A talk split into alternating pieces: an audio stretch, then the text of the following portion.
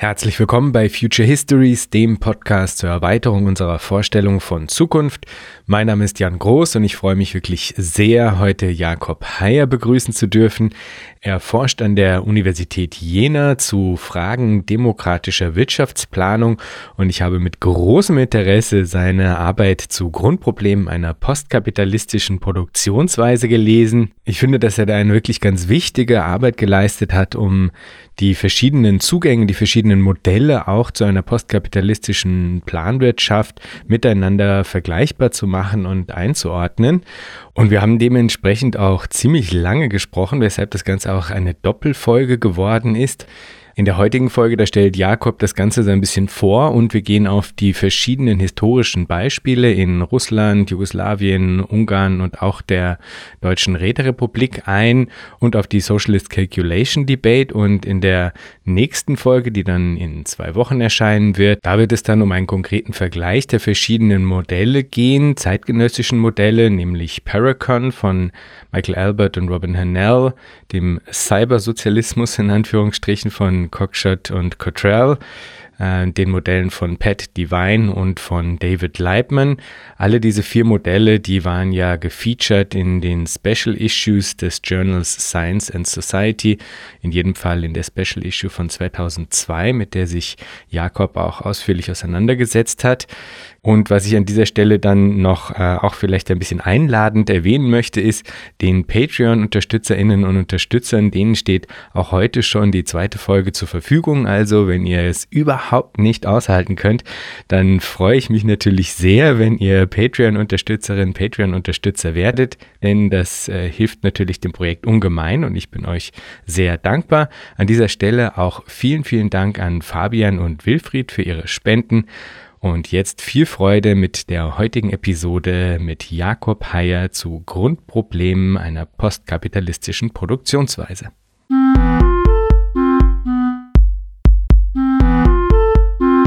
Herzlich willkommen, Jakob.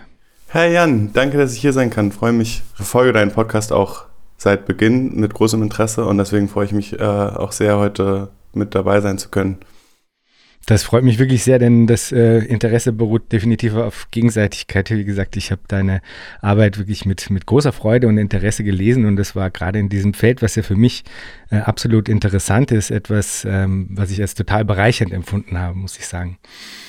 In deiner Arbeit, da heißt es zu Beginn, ich zitiere hier, die dieser Arbeit zugrunde liegende These ist, dass es Aufgabe der gegenwärtigen Linken ist, zu bestimmen, was Überwindung des Kapitalismus überhaupt konkret bedeutet. Zitat Ende. Und da kann ich natürlich nur aus ganzem Herzen zustimmen und wir wollen dieser Frage heute so gut wir nur können nachgehen. Was sind denn die Grundprobleme einer postkapitalistischen Produktionsweise? Mir war es in der Arbeit wichtig, ähm, zu versuchen, eigentlich diese Debatte zu systematisieren und in Zusammenhang zu bringen, weil ich das Gefühl habe, es gibt ähm, viele Stränge und äh, Diskussionen, die genau die wichtig sind, aber die werden sozusagen äh, viel auch nicht im Zusammenhang begriffen. Also dass man sozusagen Debatten hat zu ähm, Commons auf der einen Seite oder Marktsozialismus auf der anderen Seite und dass man aber nicht sieht, okay, also wie stehen die zum Beispiel im Zusammenhang oder wie stehen die, und das war auch wichtig für mich, wie stehen die im Zusammenhang zu den historischen Erfahrungen mit Planwirtschaft. Genau, und also der Ansatz war sozusagen auf Basis halt ähm, so einer Systematisierung, also einem Versuch einer Systematisierung der Debatte, dann auch Grundprobleme und Grundkategorien herauszuarbeiten und auf der Basis, so meine These, dann die neueren Modelle halt sich ähm, besser evaluieren lassen und besser verstehen lassen auch. Und ja, und ich, ich bin da sehr beeinflusst von äh, zwei ähm, marxistischen Ökonomen aus dem englischsprachigen Raum, also einmal Pat Devine mit seinem Buch ähm, Democracy in e Economic Planning und einmal David Leibman, der da so verschiedene Texte geschrieben hat zu. Und bei denen ähm, fand ich es interessant, obwohl die gar nicht jetzt so zusammengearbeitet haben, ähm, da kommen immer wieder so zwei Grundprobleme raus, die, die, die ganz zentral sind ähm, für sie, die sie auf Basis der historischen Erfahrungen herausarbeiten und die sie dann äh, auch für ihre Modelle als grundlegend erachten, als Ausgangspunkt. Und das sind halt das Problem der Information einerseits, äh, wie werden genau Informationen für ökonomisches Handeln übermittelt einerseits und dann das Problem der Motivation oder Anreiz, also wie genau welche Anreize zum Handeln gibt es in der sozialistischen Produktionsweise und und dann wichtig sind halt eben auch noch so Grundkategorien. Also das ist so ein bisschen, ähm, das ist verbunden mit den, mit den Grundproblemen, weil also die, die kommen auch immer hervor als Grundlage. Und das sind eben, würde ich sagen, einerseits ähm, die zentrale und die dezentrale Ebene, dann ähm, das Problem von äh, Markt und Plan. Und dann das Problem von ähm, politischer oder technischer oder unpersönlicher oder persönlicher Vermittlung. Das sind dann so Grundprobleme und Grundkategorien, die ich versucht habe, auf Basis der historischen Erfahrungen und ökonomischen Debatten halt herauszuarbeiten, um davon ausgehend halt moderne Modelle halt besser systematisieren und verstehen zu können. Wir werden definitiv uns diese äh, Grundprobleme und auch die damit verbundenen Kategorien auch noch genauer angucken äh, im Verlauf dieses Gesprächs. Wir wollen das ja aber so gründlich wie möglich machen und deswegen werden wir uns äh, auf dem Weg dahin auch den Status quo angucken bis zu einem gewissen Grad und auch versuchen, ähm, Lehren im Guten und im Schlechten aus äh, historischen Erfahrungen zu analysieren. Bevor wir das machen, würde mich noch interessieren, Deine Arbeit, die heißt zwar Grundprobleme einer postkapitalistischen Produktionsweise, aber wenn man es genauer nimmt, ein bisschen genauer hinschaut, dann geht es konkreter noch um die Frage nach einer funktionierenden kommunistischen Produktionsweise. Insofern lass uns vielleicht noch als auch eine Form von Einstieg vielleicht ähm, uns äh, eine Definition dieser spezifischen Form von Produktionsweise anschauen. Was sind die vielleicht abstrakten Grundbestimmungen einer kommunistischen Produktionsweise, was macht sie aus? Ganz allgemein von der Kritik der politischen Ökonomie, also auf, auf die, wenn man ausgeht von der auf Marx zurückgehenden Kritik der kapitalistischen Produktionsweise, dann denke ich, dass sich also da notwendig dann erstmal abstrakte Bestimmungen für eine kommunistische Produktionsweise ergeben. Also weil ähm, die marxische Kritik, die zielt ja auch vor allem darauf, dass es halt im Kapitalismus Privateigentum an Produktionsmitteln gibt einerseits, was äh, dann natürlich in der kommunistischen Produktionsweise bedeutet, dass es eine irgendwie geartete Vergesellschaftung der Produktionsmittel geben muss. Und andererseits, also noch neben anderen wichtigen Bestimmungen, die jetzt für mich wichtig sind, ist, ist die kapitalistische Produktionsweise ja Privatproduktion. Also die Produktion findet statt äh, durch, also vermittels unabhängiger, also vermeintlich unabhängiger Privatproduzent, Expertinnen, die sozusagen äh, erstmal ohne Absprache, ohne Koordination vorheriger für den Markt produzieren, im, im, äh, im, im Profitinteresse sozusagen und ähm, dann sich die Gesellschaftlichkeit dieser Privatarbeiten erst im Nachhinein, also durch, die, durch den Verkauf der Waren auf, auf dem Markt erweist. Und ähm, daraus ergibt sich dann für mich äh, notwendig halt die und das findet sich eben auch bei Marx, äh, die Bestimmung der kommunistischen Produktionsweise als eine, wo die individuell geleistete Arbeit nicht Privatarbeit ist, sondern von vornherein ähm, äh, gesellschaftlich ist, also äh, äh, als Bestandteil halt einer gesamtgesellschaftlichen Koordination der, ähm, der, der individuellen Arbeiten als Teil der gesellschaftlichen Gesamtarbeit. Und das heißt für mich eben, dass äh, eine kommunistische Gesellschaft eine sein muss, in der es erstmal Planung gibt, ganz grob gesagt, oder beziehungsweise wo die eine Ex-ante-Produktion ist, im Gegensatz zu einer Ex-post-Produktion, also wo, also ähm, Ex-ante bedeutet im Vorhinein und Ex-post im Nachhinein, also wo genau im Vorhinein schon ähm, Koordination der individuellen äh, Arbeiten sozusagen stattfindet.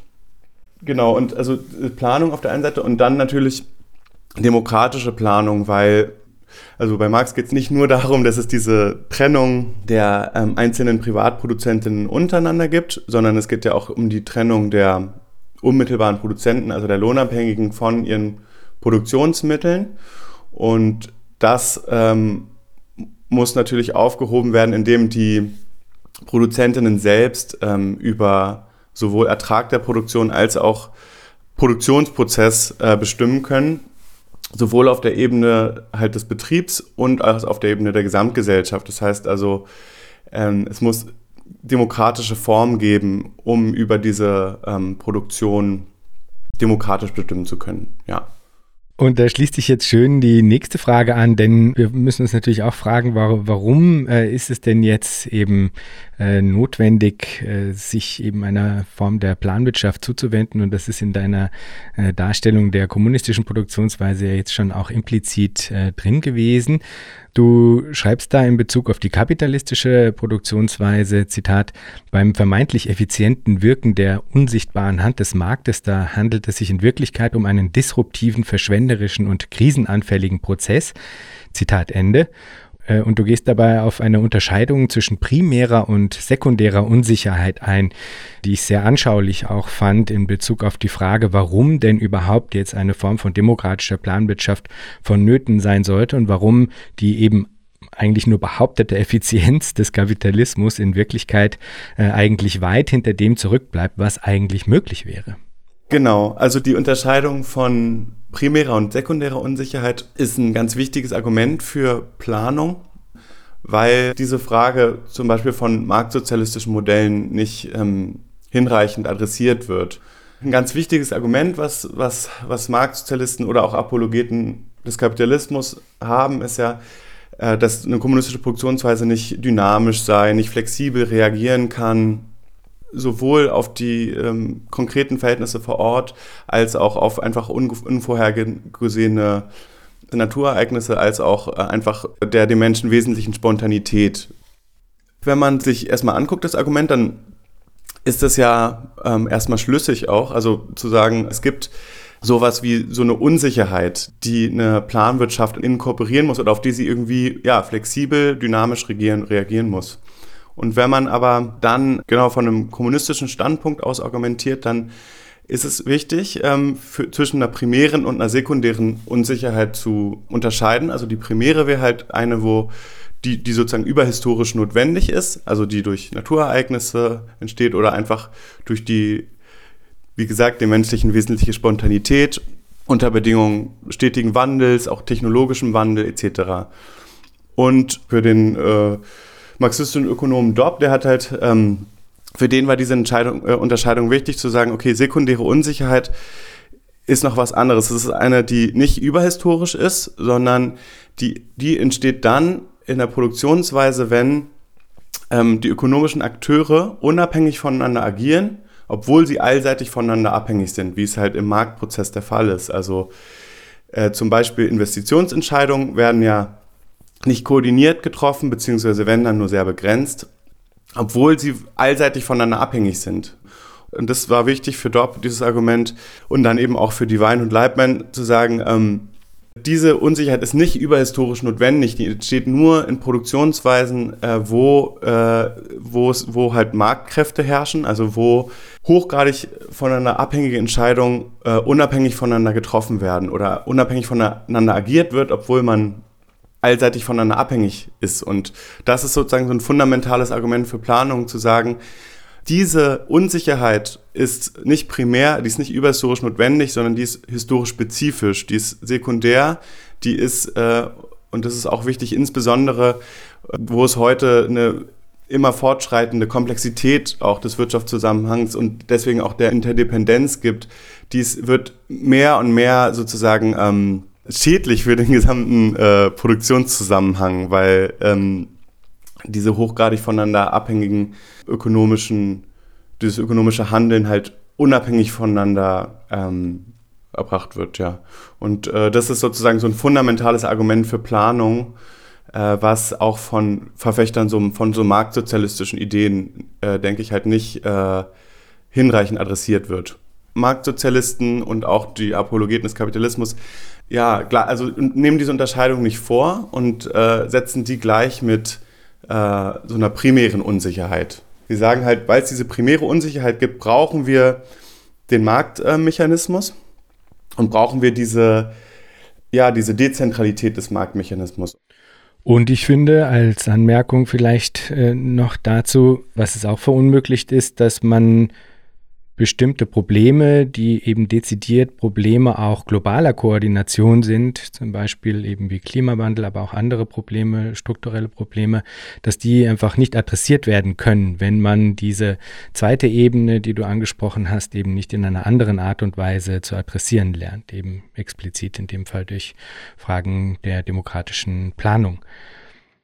Was ich sehr, sehr äh, gut fand an der Art und Weise, wie du das Ganze aufgebaut hast und was du auch immer wieder innerhalb deines Textes ähm, hervorstellst, ist, dass du ganz stark darauf hinweist, wie wichtig es ist, aus den bestehenden historischen Erfahrungen, auch des historischen Kommunismus eben ähm, zu lernen, weil nur durch eine wirklich auch äh, offene, ehrliche und ausgiebige Analyse man dann auch zu funktionierenden Antworten kommen kann für zeitgenössische Formen von Planwirtschaft. Insofern fände ich es hilfreich, wenn wir uns dem jetzt auch nochmal zuwenden und uns anschauen, welche verschiedenen Zugänge es ja auch gab innerhalb des historischen Kommunismus zur Frage der Planwirtschaft.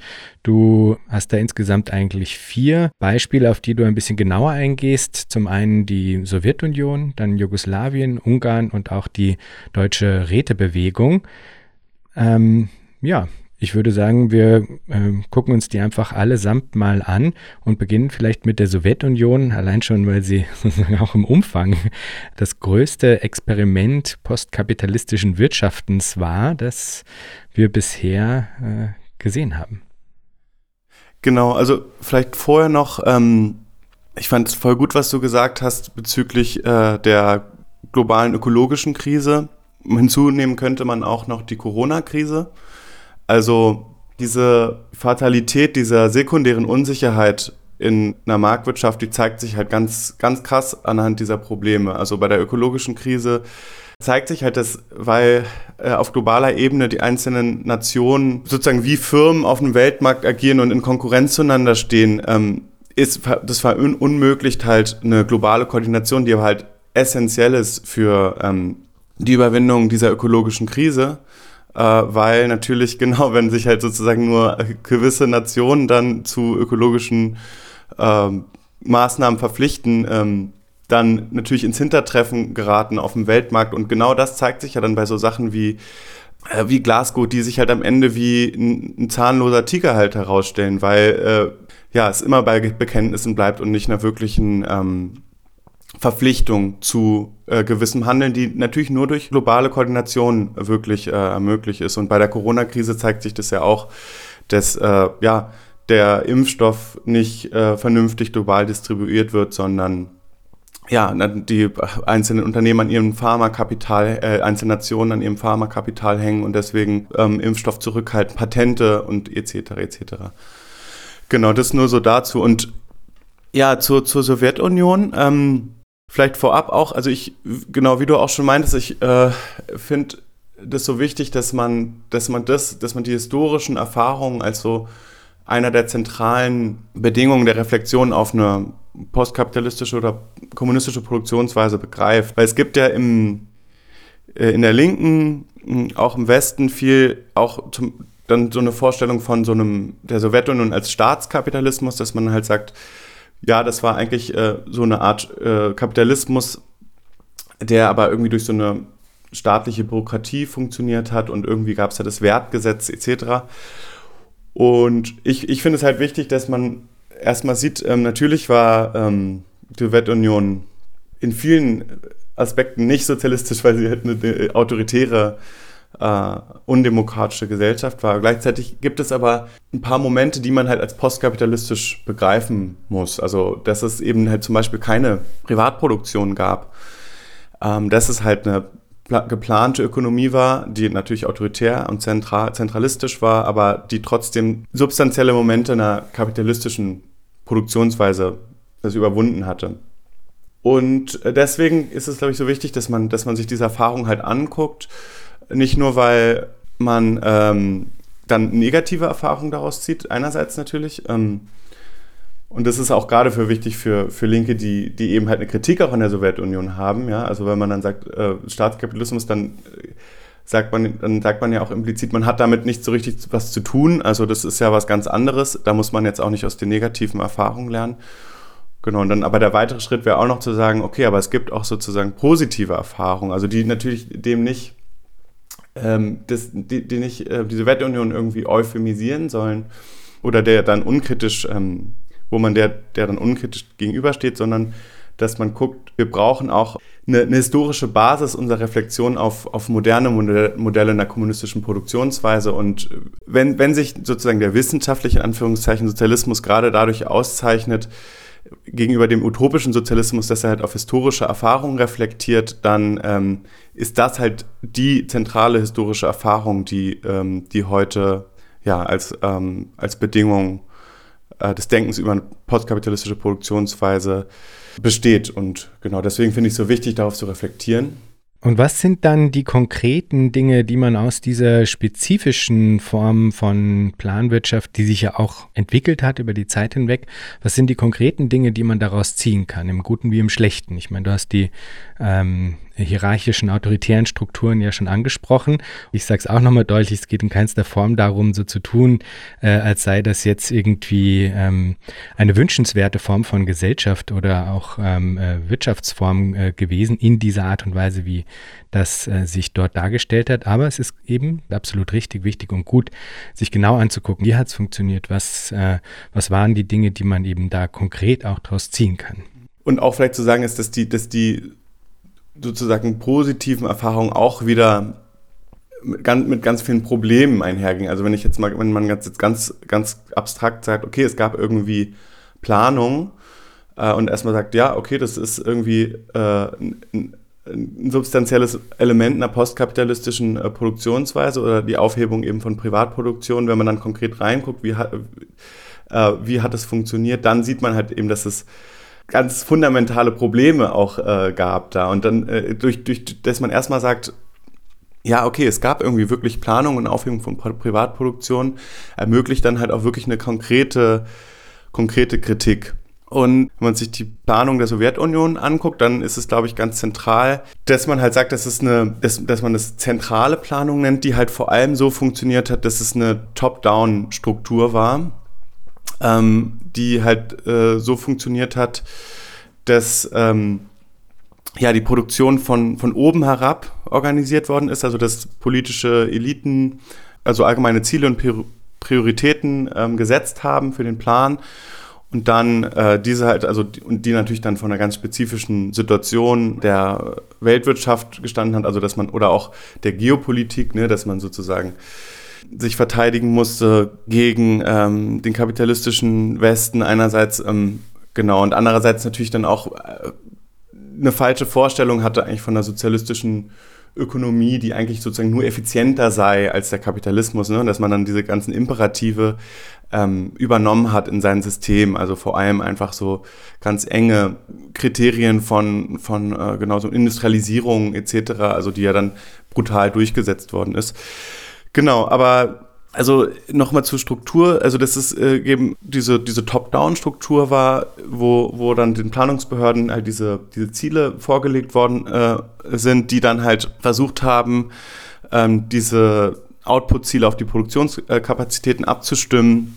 Und äh, dann innerhalb von einer administrativen Hierarchie wurden diese Ziele dann an die Unternehmen gegeben, die dann äh, dafür die nötigen Inputs abschätzen mussten und das dann wieder hochgegeben haben und diese Planungsbehörde hat versucht, das dann auf zentraler Ebene auszubalancieren.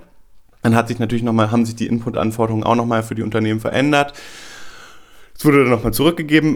Und da gibt es äh, dann aber auch verschiedene Probleme. Also dieser Prozess der Iteration, also der des Hingebens und also nach unten gebens und nach oben gebens, das war äh, sehr, äh, es war immer nur beschränkt in der Sowjetunion. Das hatte verschiedene Gründe. Also einmal äh, gab es einfach ähm, zu wenig Zeit und es gab dann ähm, diese fixen Planperioden, äh, zum Beispiel von fünf Jahren, ähm, die dann eingehalten werden mussten und dann musste es dann auch losgehen und dann konnte man nicht weiter diesen iterativen Prozess äh, vorantreiben etc. Ähm, ja, und wichtig ist, also ganz wichtig auch für, für die Autoren, die, die ich so gut finde, ist, äh, sind halt vor allem diese, ähm, was sie halt so perverse incentives nennen oder falsche Anreize einerseits und äh, Falschinformationen auf der anderen Seite. Also durch diese Top-Down, diese hierarchische Top-Down-Struktur entsteht halt so ein Gegensatz zwischen zentraler und dezentraler Ebene. Und das rührte auch daher, weil die Pläne auf lokaler Ebene oft inkonsistent waren, weil ähm, sie auf zentraler Ebene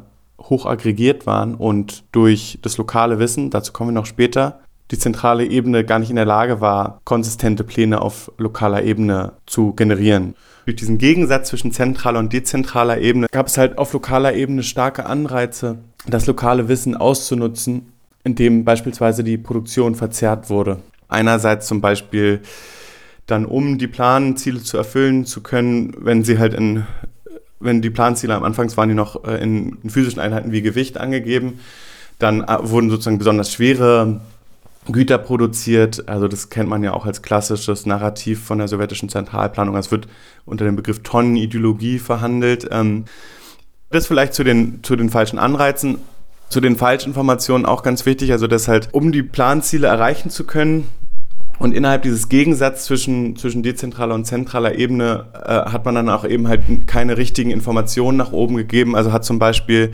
weil die Planung äh, so äh, straff war. Also straff, es hatte verschiedene Gründe, dass sie, dass sie sozusagen straff konzipiert war. Das heißt also, dass es kaum Pufferbestände gab, weil es halt äh, sehr äh, ambitionierte Wachstumsziele äh, gab, waren sozusagen die, Unterne äh, waren die Unternehmen dazu gezwungen, einfach äh, eigene Pufferbestände aufzubauen und die dann aber, also um überhaupt die Planziele erfüllen zu können, die sie dann aber halt versteckt haben vor den Planungsbehörden. Ähm, weil äh, das die Politik der straffen Planung diese Pufferbestände natürlich nicht erlaubt hat.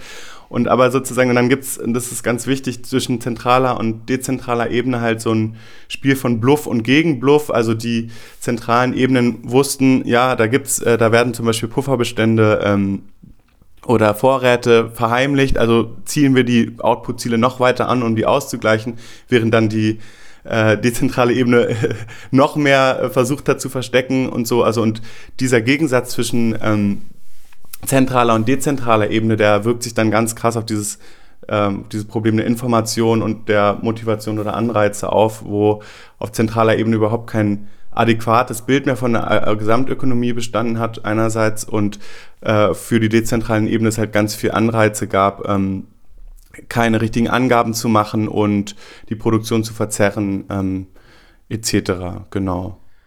Und gerade in Bezug auf diese Frage der ähm, Zentralität und Dezentralität gilt ja vielen, eigentlich vor allem auch Marktsozialistinnen und Marktsozialisten, dann Jugoslawien als ein Positivbeispiel, womit sie versuchen äh, darzustellen, dass eben Marktsozialismen in der Lage sein könnten, diese Dezentralisierung auch zu bewerkstelligen und verweisen dann auf das historische Beispiel von Jugoslawien. Du hast dir auch das genauer angeguckt. Wie sind deine Schlüsse in Bezug auf dieses spezifische Experiment? Äh, das ist ein wichtiges, also eine wichtige historische Erfahrung, weil also das ist auch die historische Erfahrung, die den so heutigen modernen Modellen eines Marktsozialismus, die ja in der, würde ich sagen, globalen Debatte eigentlich ähm, mit am dominantesten sind.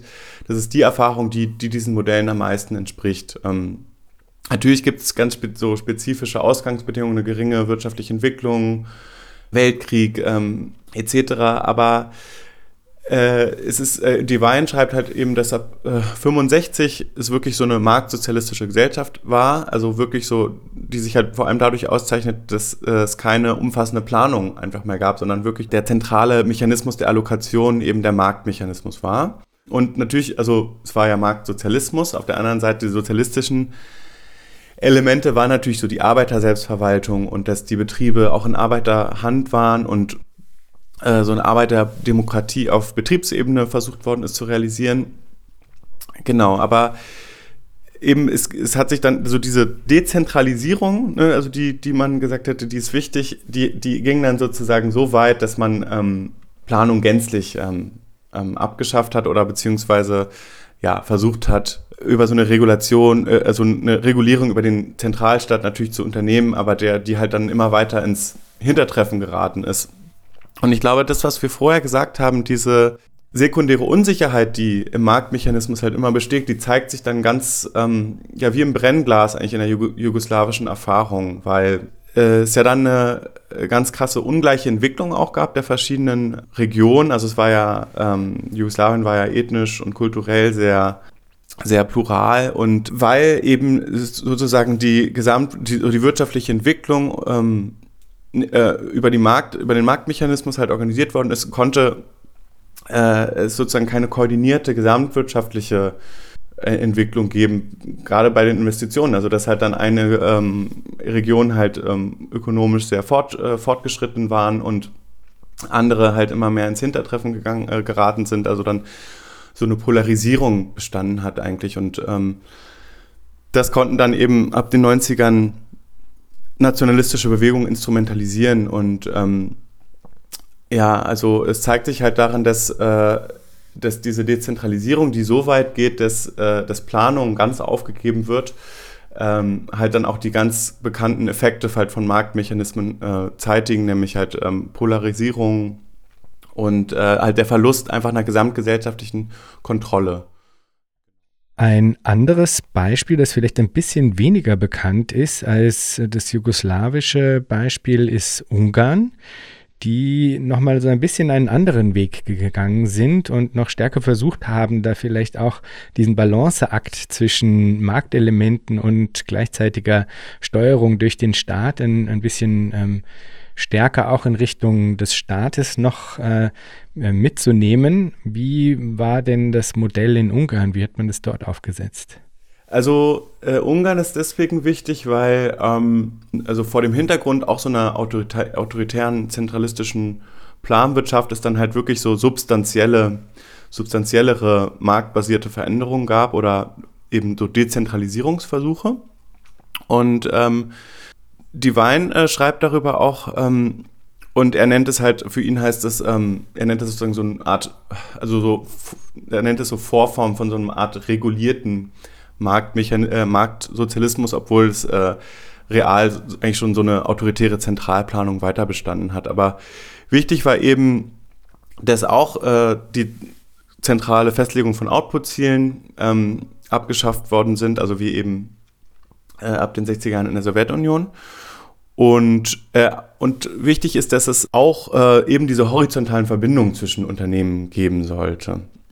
Und dann andere Faktoren, also dass ähm, das Rentabilitätskriterium eingeführt worden sind für Unternehmen und die dann Grundlage für die Entlohnung der Unternehmen ähm, sein sollten.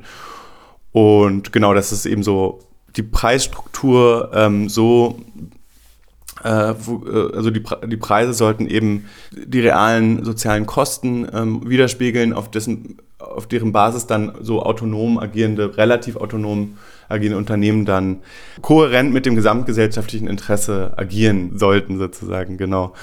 Wichtig ist halt eben, dass die Weinern beschreibt, äh, dass aber halt real diese, diese zentral determinierten Output-Ziele halt bestehen blieben und ähm, dann ist am Ende einfach so eine, die Wein nennt es ganz gut, äh, so eine Art Planung per Fernsteuerung war, also wo sozusagen die Planungsbehörden eigentlich weiter ihren zentralen Plan einfach hatten mit zentral festgelegten Output-Zielen, aber dann sozusagen so ein so die Autonomie der Unternehmen sozusagen so ein bisschen simuliert werden sollte, aber ähm, man hat sich sozusagen äh, von ihnen wegbe wegbewegt, also war, war weiter von ihnen entfernt, deswegen so Fernsteuerung, aber trotzdem wollte man die komplette Kontrolle, so deswegen Steuerung, so, also so kann man das eigentlich ganz gut beschreiben, dass man eigentlich genau, man wollte genau, dass sie agieren, wie, wie man selber wollte als Planbehörde, aber man sollte ihnen irgendwie das, ja, ähm, sollte simuliert werden, dass sie, dass sie autonom agieren könnten und das am Ende ja, äh, hat sich diese Unternehmensautonomie natürlich immer weiter eingeschränkt, weil man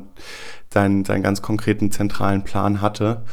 Und es war dann eben halt nur so eine, der Versuch, ähm, die, ähm, den Marktmechanismus halt zu, zu instrumentalisieren nach zentralen Planvorgaben. Also man hat versucht eben so diese Vorteile von einem Marktmechanismus oder von, von Dezentralisierung, also wie äh, irgendwie ähm, äh, Effizienz und das ist, ähm, äh, was Corney eben halt harte Budgetbeschränkung äh, genannt hat, gibt. Also dass ähm, die Unternehmen, äh, dass es wirklich so eine harte Selektion zwischen ineffizienten und effizienten Unternehmen gibt. Das hat man halt versucht zu simulieren, aber weil man die ähm, zentralen Planvorgaben eigentlich ähm, immer beibehalten hat, war das äh, eben sozusagen so ein unzureichender, ähm, also fundamental unzureichender Versuch von Dezentralisierung. Aber ähm, wichtig ist, dass so diese Vorstellung, also diese Idee, dass man, ähm, dass man diese, dass dann die Detailplanung auf Unternehmensebene verlegt, erstmal, und dass es auch das Unternehmen auch ähm, vor dem Hintergrund einer gesamtgesellschaftlichen Planung auch trotzdem horizontale Verbindungen miteinander eingeben sollten, die ist zum Beispiel auch zentral für, für diese modernen Modelle. Und die sagen halt, wenn man das, wenn man das adäquater konzeptioniert, äh, dann ähm, könnte das auch erfolgversprechender sein. Genau, aber es ist jetzt so nicht die Vorstellung von so einer, weiß nicht, einfach nur Kopie des ungarischen Modells, aber darin zeigt sich halt eben, wie, genau, wie bestimmte Dezentralisierungsversuche auch scheitern, wenn, ähm, äh, wenn, wenn, wenn andere Elemente so einer zentralistischen Planung gleichzeitig intakt bleiben. Genau. Und ein viertes Beispiel, was so ein bisschen insofern aus dem Rahmen fällt, als dass es äh, auf jeden Fall mal nicht so ein weitflächiges äh, langlebiges historisches Projekt darstellt, wie eben die Erfahrung aus der Sowjetunion, aus Jugoslawien und Ungarn. Ein viertes Beispiel ist äh, die Rätebewegung, die deutsche Rätebewegung, die du dir da anguckst. Und zwar vor allem eigentlich, weil sie, wie du schreibst, äh, eigentlich im Grunde die Grundproblematik sehr gut erfasst haben. Also diese, dieses Problem der kommunistischen Produktionsweise oder diese Herausforderung einer kommunistischen Produktionsweise, ähm, eine Vermittlung zwischen zentraler und dezentraler Ebene produktiv zu machen. Ja, diese, diese Fragestellung, schreibst du, haben die eigentlich in der Theorie schon ziemlich gut erfasst damals, so scheint es mir, was aber natürlich dann ein bisschen ernüchternd ist und das hat natürlich bis zu einem gewissen Grad auch mit der Kurzlebigkeit dieses Experimentes zu tun. Was ein bisschen ernüchternd ist, ist, dass es nicht wirklich Lösungsangebote innerhalb auch der theoretischen Texte ähm, äh, der Denkerinnen aus dieser Bewegung äh, gibt, die versuchen sozusagen aufzuzeigen, wie man denn diese, diese Vermittlungsfrage zwischen dezentraler und äh, zentralen, eigentlich plural muss man sagen, zwischen dezentralen und äh, zentraler äh, Ebene ähm, wie man die adressieren kann, ja. Aber was war es dann trotzdem, was für dich äh, relevant war, aus diesen Texten zu ziehen?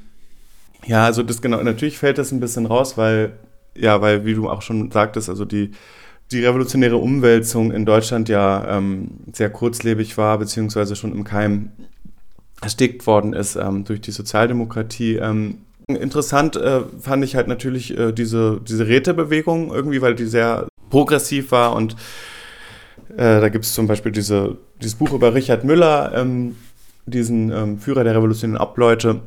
Genau, und mit ihm zusammengearbeitet hat auch Karl Korsch, also eine wichtige Figur innerhalb der revolutionären Bewegung zu der Zeit. Und äh, ich fand es halt interessant, also bei, bei, bei Müller gibt es dann auch schon so, eine, so ein Konzept für so, ein, für so eine ja, Rätedemokratie, äh, beziehungsweise halt wie, wie dann die ökonomische Struktur so einer sozialistischen, kommunistischen Gesellschaft aussehen könnte, weil sich diese Fragen ja dann ganz konkret gestellt haben. Es war ja dann die Frage liberale Demokratie, Nationalversammlung oder halt Rätedemokratie oder was dann Müller halt reines Rätesystem genannt hat.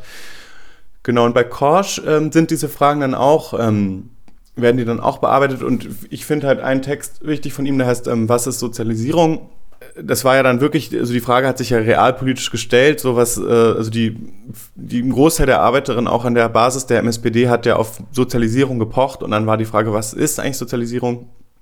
Also die SPD hat es natürlich immer weiter verschleppt, aber äh, diese Frage hat sich dann trotzdem konkret gestellt. Ähm, und äh, da gibt's halt diesen Text, was ist Sozialisierung? Und da sagt er halt auch so, dass das ganz Zentrales dass es eine Vermittlung zwischen der zentralen und der dezentralen Ebene gibt. Und diese, diese beiden Ebenen, die drücken sich schon in bestimmten Theorieströmungen ähm, vorher ähm, der, der Arbeiterinnenbewegung aus. Also einerseits halt so eher diese staatssozialistischen Vorstellungen, ja, wir brauchen irgendwie gesamtgesellschaftliche Planung, es braucht irgendwie so diese zentrale Instanz. Und dann aber andererseits diese syndikalistischen Vorstellungen von, ja, natürlich, also die Arbeiter vor Ort müssen demokratisch entscheiden, äh, über die Verhältnisse vor Ort und über die Produktion und den Produktionsertrag.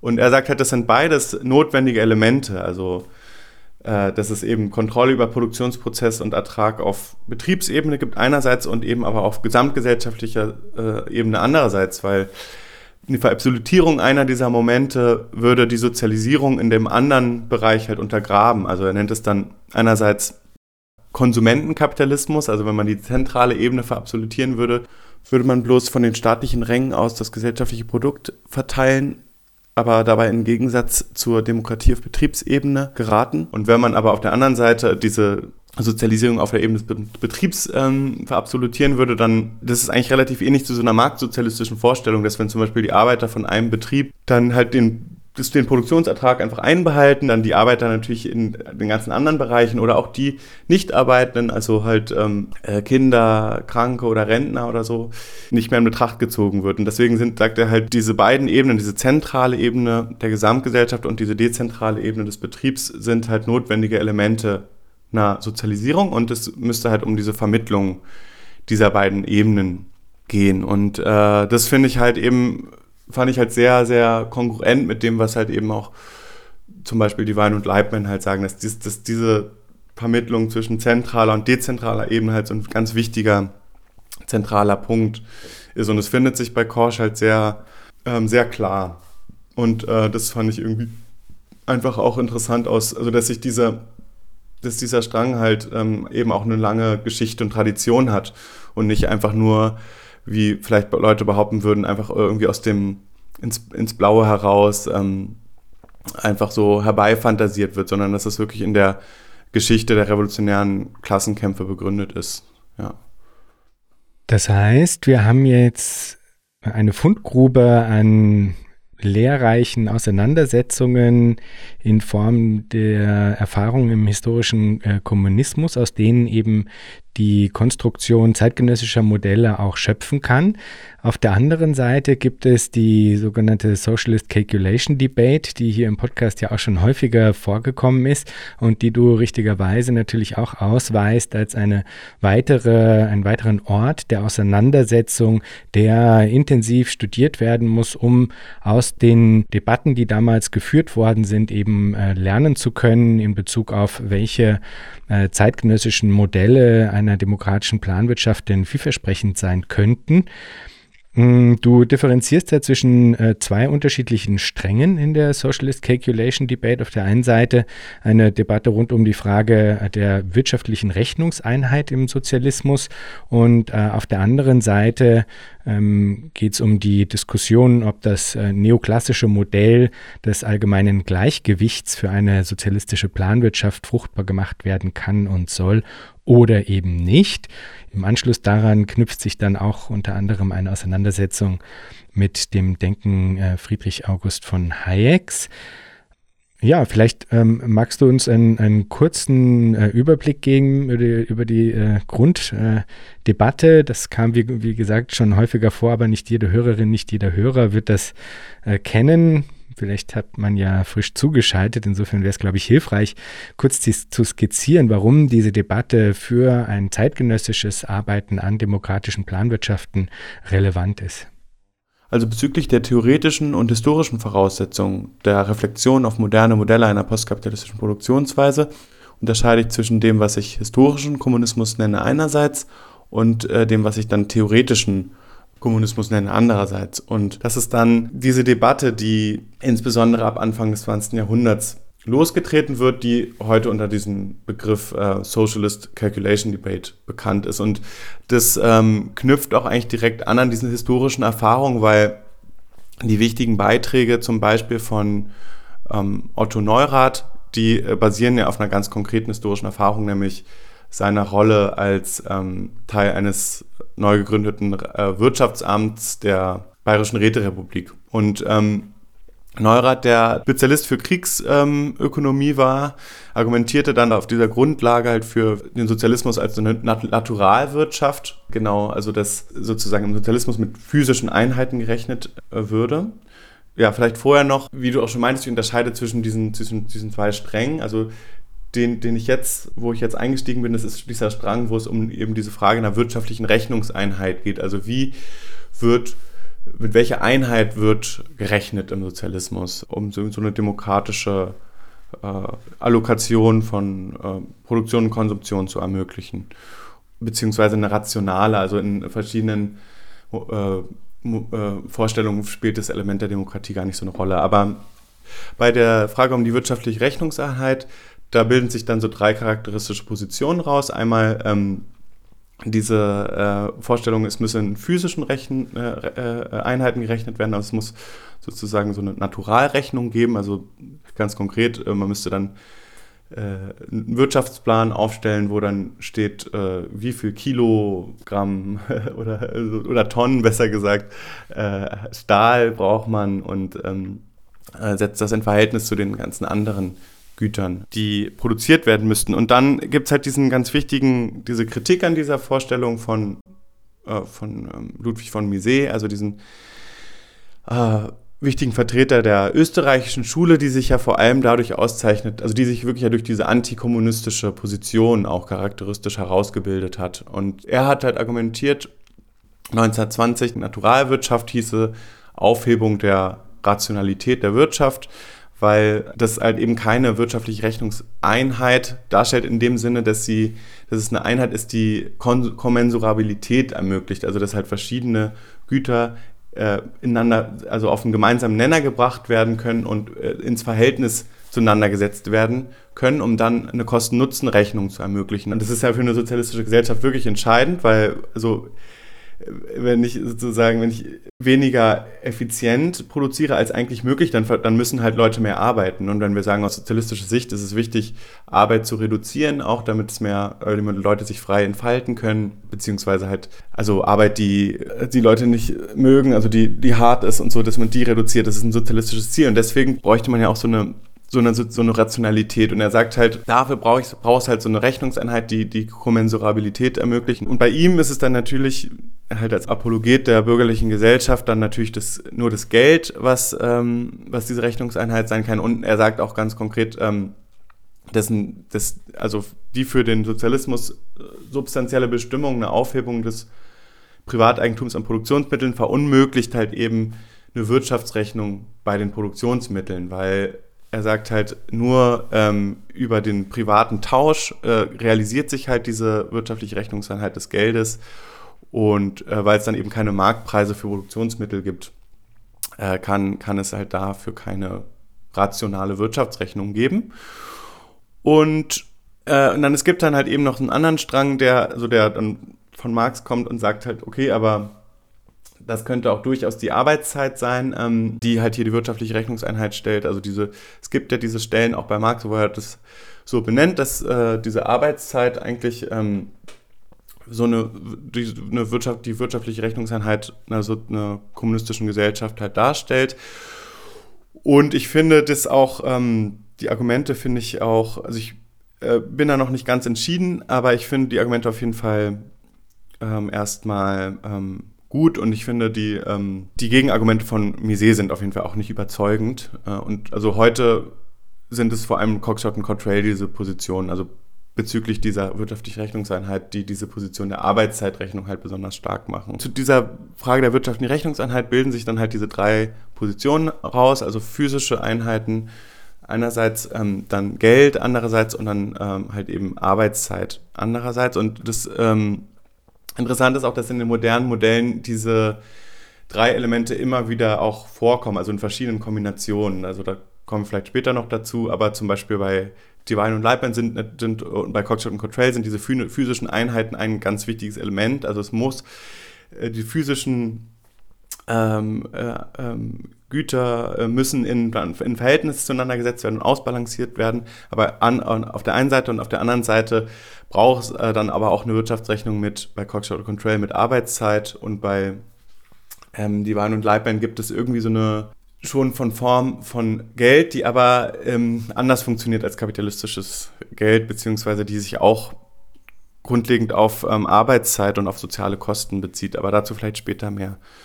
Genau, und das ist dieser eine wichtige Strang zur, zur Wirtschaftsrechnung. Und der zweite Debattenstrang, ähm, der knüpft eigentlich an diese Frage, die Mises aufgeworfen hatte, an, aber äh, gewinnt dann nochmal so ein, so ein eigenes, ähm, eigenes Feld. Also Miset hatte ja argumentiert, dass es äh, eben kein, kein weil es keinen Markt für Produktionsmittel gibt, eben halt auch keine rationale Wirtschaftsrechnung für Produktionsmittel geben kann. Und äh, Oskar Lange ist dann jemand, der daran anknüpft und sagt, okay, aber es kann diesen Markt ähm, für Produktionsmittel, der kann auch simuliert werden.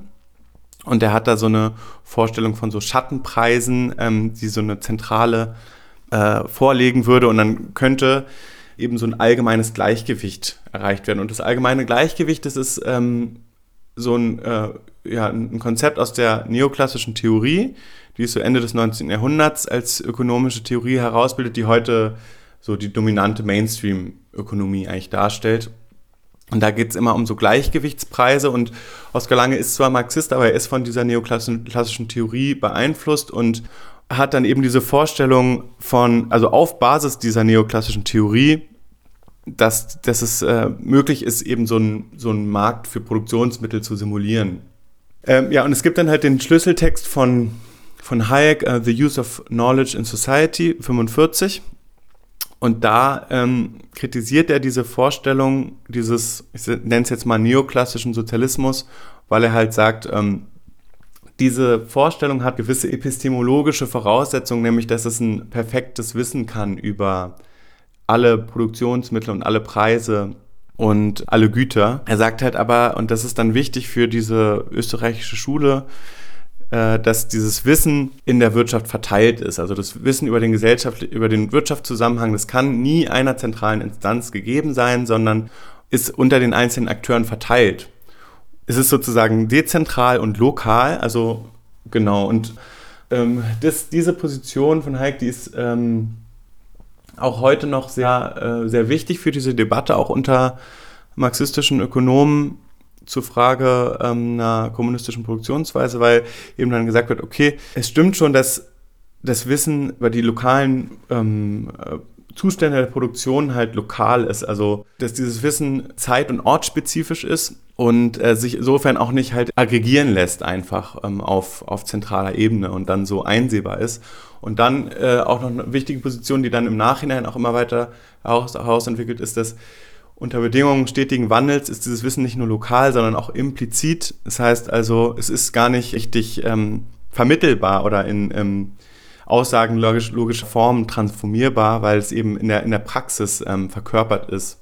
Ja, und dieses, diese Argumente, die, die waren natürlich erstmal gegen Lange gerichtet und diese neoklassische Vorstellung von einem von einer sozialistischen Gesellschaft, die halt eben auf dieser epistemologischen Annahme perfekten Wissens oder vollkommenen Wissens basiert, die lässt sich dann aber auch, äh, das lässt sich dann aber auch auf diese zum Beispiel sowjetische Zentralplanung äh, bei so wichtigen Studien von, von Michael Ellmann über, ähm, über die sowjetische Zentralplanung, der arbeitet halt auch heraus, okay, es gibt, genau, es gibt dieses lokale Wissen, bei ihm, er nennt es partielle Ignoranz. Und ähm, das ist einer der substanziellen Probleme na, dieser sowjetischen Zentralplanung, dass äh, es einfach Wissen auf äh, der dezentralen Ebene gibt, das nicht einsehbar ist für, ähm, für, die, äh, für, die, für die zentrale Ebene.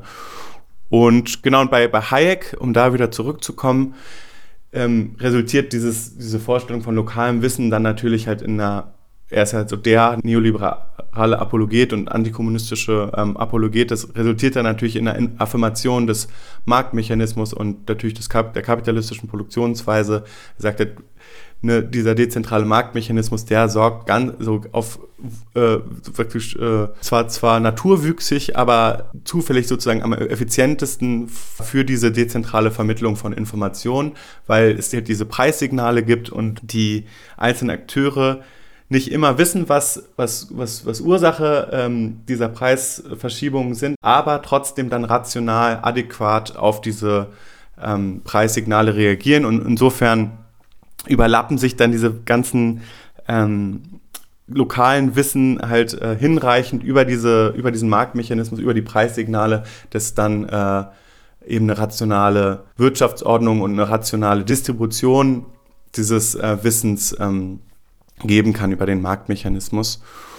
Und das ist, wie ich schon meinte, ist es halt äh, wichtig, äh, sich erstmal ähm, dem sich erstmal anzunehmen, es aber gleichzeitig auch zu kritisieren. Und das ist eben was, was was für Divine dann wichtig ist, dass er sagt, okay, genau ja, dieses lokale Wissen, das gibt es, aber es gibt äh, also man kann davon nicht logisch Schlussfolgern auf die, äh, auf diese sekundäre Unsicherheit oder diese, also was wir vorher gesagt hatten, auf, die, auf, auf eine notwendige Herrschaft von Marktkräften, weil das ist, weil, weil es ist nicht so, dass dieses lokale Wissen impliziert, also notwendig bedeutet, dass man sich dann einem vollkommenen Unwissen über den Gesamtprozess ähm, hingeben muss. Der besteht halt in Marktwirtschaften, wo die ähm, ökonomischen Akteure unabhängig voneinander agieren, obwohl sie allseitig voneinander abhängig sind. Und das ist so ein ganz zentrales Moment in diesen modernen Theorien, dass sie sagen, okay, es gibt äh, zwei Unvollkommenheiten des Wissens, also einmal dieses lokale Wissen und das ist sozusagen notwendig, damit müssen wir umgehen. Und dann gibt es aber dieses, diese, diese sekundäre Unsicherheit, die nicht notwendig ist. Ähm, und äh, wir können sozusagen das synthetisieren. Wir können in eine moderne funktionsfähige demokratische Planwirtschaft dieses lokale Wissen integrieren und gleichzeitig aber diese sekundäre Unsicherheit einer Marktwirtschaft überwinden. Genau, und das ist, würde ich sagen, die Relevanz dieser Socialist Calculation Debate für heute. Wunderbar. Und man darf da dann auch äh, anmerken, dass natürlich äh, der Gedanke, alleine der Markt könne für äh, diese eine Koordinierung des dezentralen Wissens ähm, bereitstehen und nur der wäre in der Lage, das zu leisten, dass das bei Hayek natürlich zentral dadurch getragen ist, dass er eine Dichotomie aufmacht zwischen dezentralem Markt auf der einen Seite und zentraler Planwirtschaft auf der anderen. Und weil eben die zentrale Planwirtschaft, und das stimmt ja, da hat er durchaus recht, eben nicht in der Lage ist, dieses dezentrale Wissen wirklich nutzbar zu machen, kommt er dann zum Schluss, dass es nur der Markt sein könnte, ja. Und das ist natürlich der Move, wo man schon durch die, durch die Vorauswahl der möglichen Kategorien eigentlich es so aufgestellt hat, dass man eigentlich dann nur bei dem von einem selbst erwünschten Ergebnis äh, landen kann. Aber eben, wie du richtig herausstellst, ist ja der Takeaway aus dem Ganzen, dass wir Formen der zeitgenössischen Planwirtschaft brauchen, die eben diese Dichotomie transzendieren und sowohl zentrale als auch dezentrale Elemente in sich tragen. Und das ist eben etwas, was du aus dieser Analyse äh, mit herausnimmst und äh, in deine Systematisierung der zeitgenössischen Modelle demokratischer Planwirtschaft mit hinübernimmst. Es gibt also verschiedene sagen wir mal, Lehren oder äh, Lerneffekte, die du aus dieser Analyse sowohl des historischen Kommunismus als auch des theoretischen Kommunismus ähm, herausziehst. Äh, zum einen eben dieser, äh, diese Betonung von notwendiger Information auf der einen Seite, also adäquater Information, äh, als auch ähm, adäquater Motivation auf der anderen Seite, ähm, dass das eben Dinge sind, die einfach vorliegen müssen. Du pochst auch darauf, dass man das neoklassische Paradigma vollkommenen Wissens eben hinter sich lassen äh, solle. Und ähm, genau diese äh, ja, Fusion oder Synthetisierung aus äh, zentralen und dezentralen Zugängen ist in jedem Fall auch äh, unglaublich ähm, äh, wichtig für äh, deine Analyse. Das heißt, wir sind jetzt eigentlich an einem Punkt angekommen, an dem wir uns äh, dieser Systematisierung ein wenig genauer äh, zuwenden können. Und du hast für diese, das hattest du eingangs ja schon erwähnt, verschiedene Grundkategorien ähm, äh, entwickelt, anhand derer du diese Systematisierung auch vornimmst. Das sind ähm, Plan und Markt, zentral und dezentral, technisch und politisch. Und dann gibt es noch eine Art äh, vierte Position eigentlich, die man vielleicht äh, mit der spezifischen Art und Weise äh, bezeichnen kann, in der die verschiedenen Modelle auf die Socialist Calculation Debate eingehen oder auch nicht.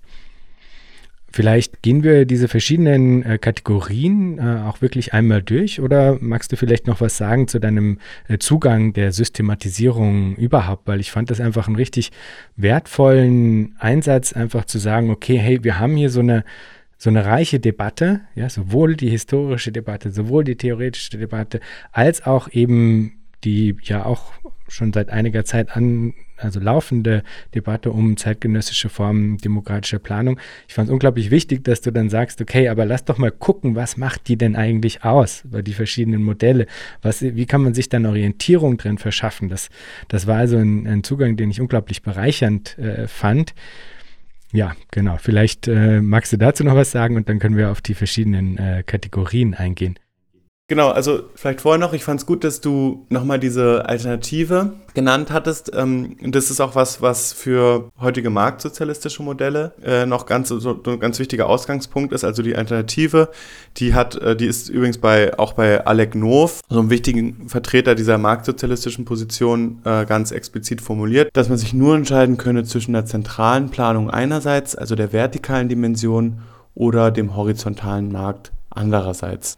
Und also das ist eben für, für, für diese marktsozialistische Position halt so bezeichnend, dass sie halt sagt, okay, ähm, wenn wir, wenn es lokales Wissen gibt, dann brauchen wir eben diesen Markt. Dann, ähm, äh, dann äh, ist es die einzige Möglichkeit, damit umzugehen. Ist, äh, interessanterweise gibt es eben auch auf sozialistischer Seite auch äh, Leute, die von dieser Alternative immer noch ausgehen, die halt sagen, okay, die dann auf eher auf weniger auf dem lokalen, äh, die über dieses lokale Wissen reflektieren, sondern auf diese sekundäre Unsicherheit, die ich genannt hatte, also die so fundamental ist für das Argument für Planung, dass halt in Marktwirtschaften äh, unabhängig voneinander agiert wird, obwohl man allseitig voneinander abhängig ist.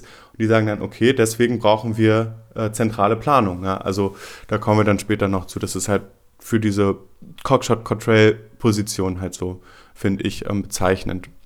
Ja, und äh, ich finde, hier sieht man ja ganz gut schon, dass ähm, wenn man sich so Grundkategorien erarbeitet hat, ähm, äh, dann kann man ähm, diese modernen Modelle besser verstehen und einordnen. Und das habe ich halt versucht, so als ersten Aufschlag in meiner Arbeit zu machen und versucht, das, will das jetzt in der Dissertation eben noch, noch mal weiter ausbauen, dass ich halt auf der Basis dieser historischen Erfahrung und den theoretischen Debatten, wirtschaftswissenschaftlichen Debatten erstmal so Grundprobleme und Grundkategorien herausarbeiten will und auf deren Basis dann so diese moderne oder die, die zeitgenössische Diskussion evaluieren will und besser verstehen will.